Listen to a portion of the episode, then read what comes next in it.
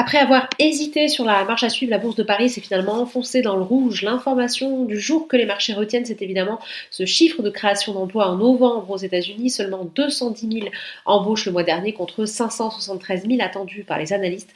Un fort ralentissement à nuancer néanmoins car le taux de chômage a baissé plus que prévu à 4,2% le mois dernier. Insuffisant toutefois pour faire repartir le CAC 40, toujours inquiet de l'évolution de ce nouveau variant.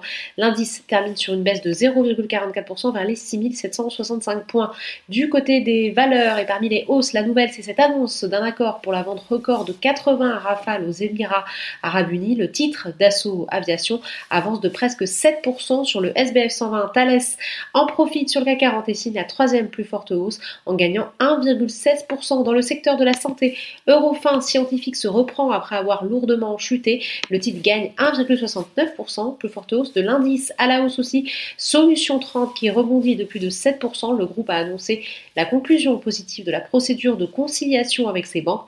Autrement dit, avec cette annonce, le titre regagne un peu la confiance du marché. Le pétrole repart à la hausse et les valeurs du secteur en profitent à l'instar de Valorec et de Technip Energy et FMC. Du côté des baisses, maintenant, lourde chute pour Valneva qui a même été suspendu quelques instants de cotation selon une étude publiée dans la revue médicale de Lancet.